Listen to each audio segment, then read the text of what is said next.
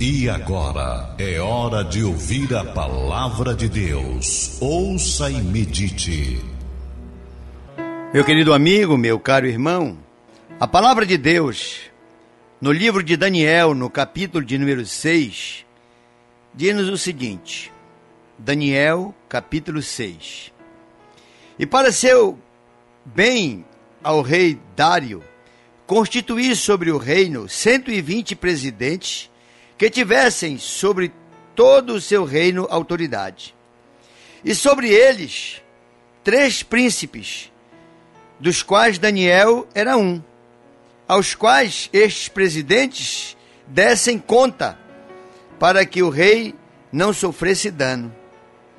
Então o mesmo Daniel se distinguiu dentre os três príncipes e os presidentes, porque nele havia o espírito excelente, e o rei pensava em constituí-lo sobre todo o reino.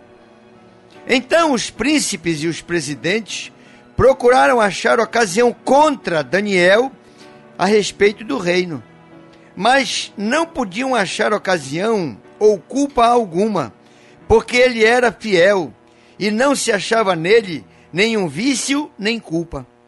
Então estes homens disseram: Nunca acharemos ocasião alguma contra este Daniel, senão a procurarmos contra ele na lei do seu Deus. Então, estes príncipes e presidentes foram até o rei Dario e disseram-lhe assim: Ó rei Dario, vive para sempre.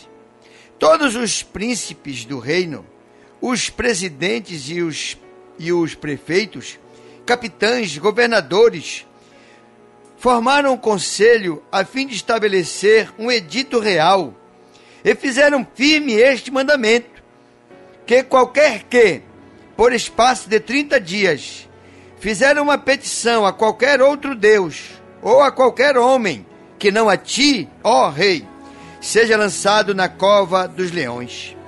Agora, pois, ó rei, confirma o edito e assina a escritura, para que não seja mudado, conforme a lei dos medos e dos persas, que se não pode revogar.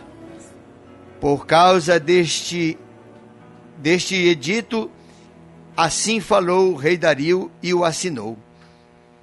Daniel, pois, quando soube que a escritura estava assinada, entrou em sua casa, orava, havia no seu quarto, já com as janelas abertas da parte de Jerusalém.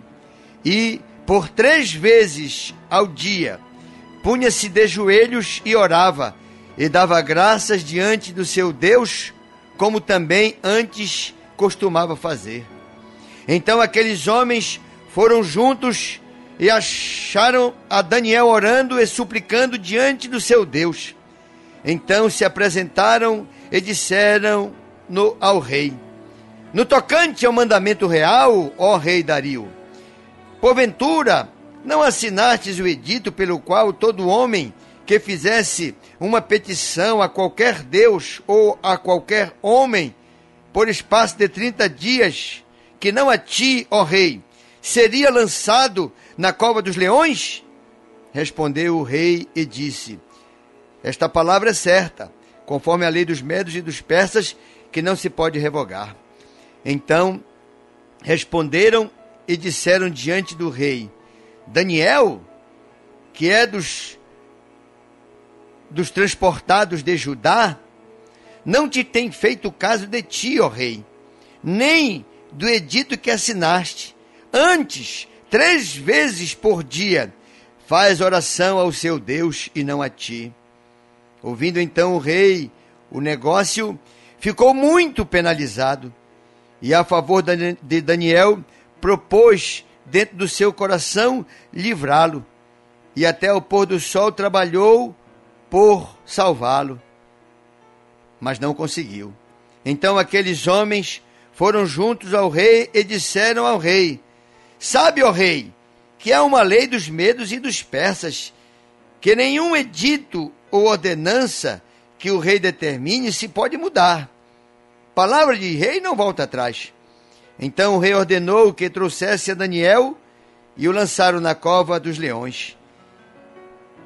E falando o rei, disse a Daniel: Ó oh Daniel, o teu Deus, a quem tu continuamente serves, ele te livrará. E foi trazida uma pedra e foi posta sobre a boca da cova. E o rei selou o seu anel aquele lugar, para que se não mudasse a sentença acerca de Daniel. Então o rei se dirigiu para o seu palácio e passou a noite em jejum e não deixou trazer à sua presença instrumentos de música, e fugiu dele o sono. E pela manhã cedo se levantou e foi com pressa à cova dos leões. E, chegando-se à cova, clamou por Daniel com voz triste. E falando o rei, disse a Daniel: Daniel, servo do Deus vivo, dar-se-ia o caso que o teu Deus, a quem tu continuamente serves, tenha podido livrar-te dos leões? Então Daniel falou ao rei e disse: Ó oh, rei, vive para sempre. O meu Deus enviou um anjo e fechou a boca dos leões para que não me fizessem dano, porque foi achado em mim inocência diante dele. E também contra ti, ó rei, não tenho cometido delito algum. Então o rei muito se alegrou em si mesmo e mandou tirar Daniel da cova. Assim foi tirar Daniel da cova, e nenhum dano se achou nele, porque crera no seu Deus. E ordenou o rei e foram trazidos aqueles homens que o tinham acusado a Daniel, e foram lançados na cova dos leões. E eles, seus filhos, suas mulheres, e ainda não tinham chegado ao fundo da cova, quando os leões se apoderaram deles e lhes esmigalharam todos os ossos. Então o rei Dario escreveu a todos os povos, nações, gentes de diferentes línguas, que moravam em toda a terra, e disse e publicou: Paz seja multiplicada. Da minha parte é feito um decreto pelo qual em todo o domínio do meu reino os homens tremam e temam perante o Deus de Daniel, porque ele é o Deus vivo, é para sempre permanente e o seu reino não se pode destruir. O seu domínio é até os confins da terra. Ele livra e salva, opera sinais e maravilhas no céu e na terra. Livrou Daniel do poder dos leões. Este Daniel, pois, prosperou no reino de Dario e no reino de Ciro, o persa. Meu querido amigo e caro irmão, eu fiz questão de ler na íntegra o texto, para que por si só o texto fosse claro e bastante compreendido. Daniel, ele, pela sua fidelidade, atraiu a inveja, o ciúme e a maldade daqueles que viam Deus abençoá-lo, honrá-lo e quiseram contra ele se levantar. Daniel, mesmo sob ameaça de morte, mesmo com a proposta do rei Dario para que ele repensasse na fidelidade ao seu Deus. Mas o próprio Dario sabia que a fidelidade de Daniel para com seu Deus o livraria da boca dos leões. E não foi diferente que aconteceu.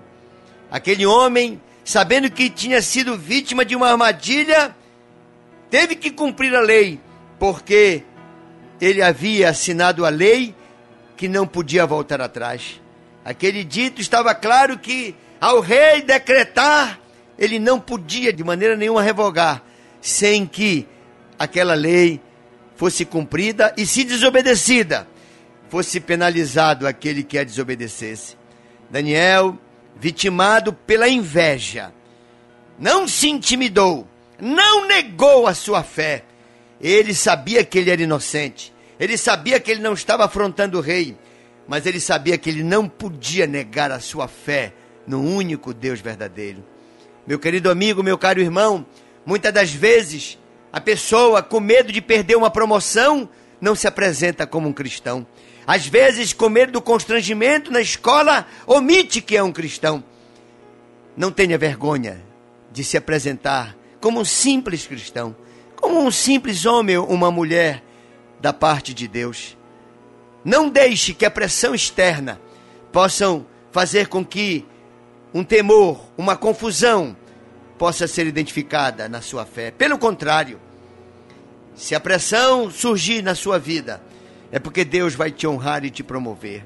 Ora, o Deus que já havia abençoado Daniel, foram eleitos três príncipes, mas Daniel, com a sabedoria que Deus lhe dava, com a inspiração que Deus lhe proporcionava, ele estava se destacando dentre todos os outros assessores do rei. E o rei já estava pensando em colocá-lo sobre todo o seu reino. Mas a inveja, ela, movimentando os corações daqueles homens, fizeram com que eles tramassem uma armadilha. E o rei caiu na armadilha. E Daniel teve que sustentar sua fé, sob ameaça até de morrer, para que Deus pudesse honrá-lo. Meu querido irmão, muitas das vezes na nossa vida, tudo o que Deus quer é que nós possamos sustentar a nossa fé e fidelidade para com Ele, não o negando, não o trocando por nenhum outro Deus. Daniel poderia muito bem, eram apenas 30 dias, o decreto limitava o tempo. Podia dizer, olha, por 30 dias eu vou pedir aqui, fazer de conta que eu estou adorando Deus, é, Dario, mas eu não estou adorando Deus Dario, não. Ele tinha um hábito, Daniel. Ele orava três vezes ao dia, com a janela aberta para o lado de Jerusalém. Aqueles homens não encontraram nele nenhuma falha, nenhuma forma que pudesse denunciá-lo e culpá-lo, para que ele não chegasse aonde o rei queria colocá-lo. Então foram exatamente na sua fé. Foram tentar acabar com Daniel por conta da sua fidelidade para com o seu Deus. E eles tentaram. O rei caiu na armadilha, mas Daniel não. Daniel disse: Não, não vou negar o meu Deus.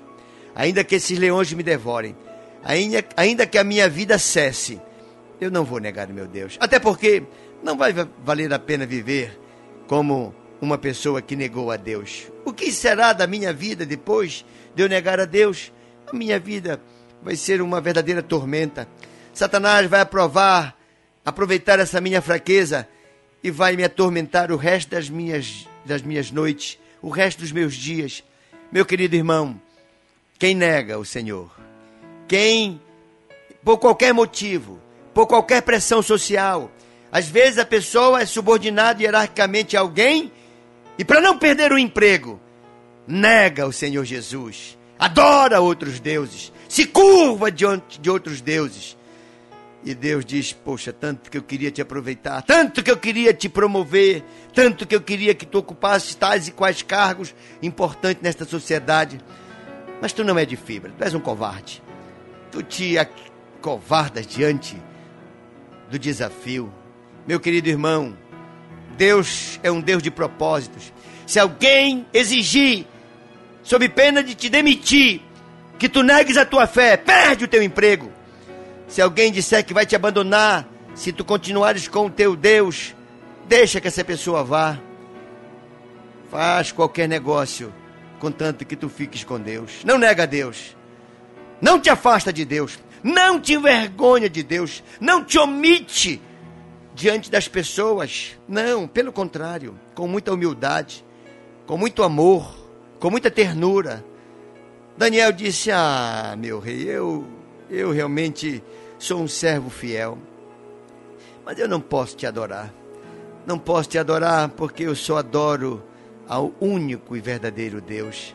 Eu não posso me curvar diante de ti, porque, embora sejas o meu rei, não és o meu Deus. Deus só tem um.